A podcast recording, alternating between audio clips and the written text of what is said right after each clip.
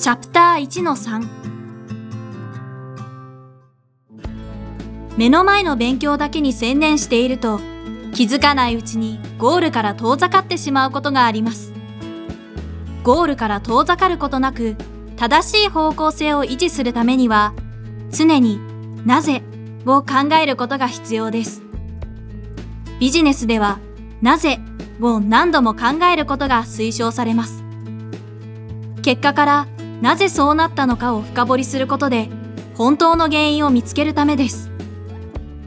何度もなぜを繰り返して本当の原因を探していくのです。原因が見つかったら修正します。受験勉強の場合も常になぜを問いかけてください。もしなぜと問いかけて出てきた答えがずれていたならそれは方向性が間違っている可能性があります。なぜ今単語帳を覚えているんだっけ？なんとなく単語力に不安があったからだ。でも、そもそも単語力ってそんなに必要なのか？そうだ。今やるべきは単語帳を覚えることじゃなくて長文問題を解けるようになることだ。なぜなら自分が受験する〇〇大学の入試は長文問題が出るからだ。このように努力の方向性の修正が可能になります。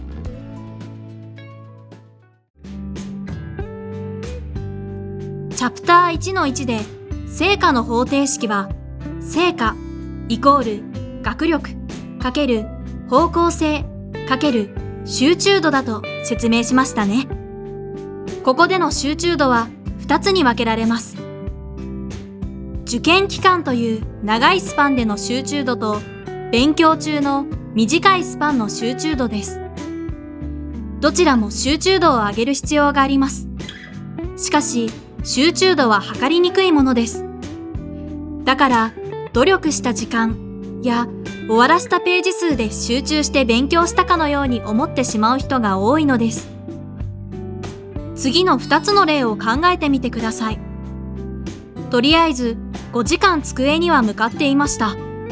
しかし、机に向かっているだけで満足してしまい、身につけたのは数学の増減表の書き方だけでした。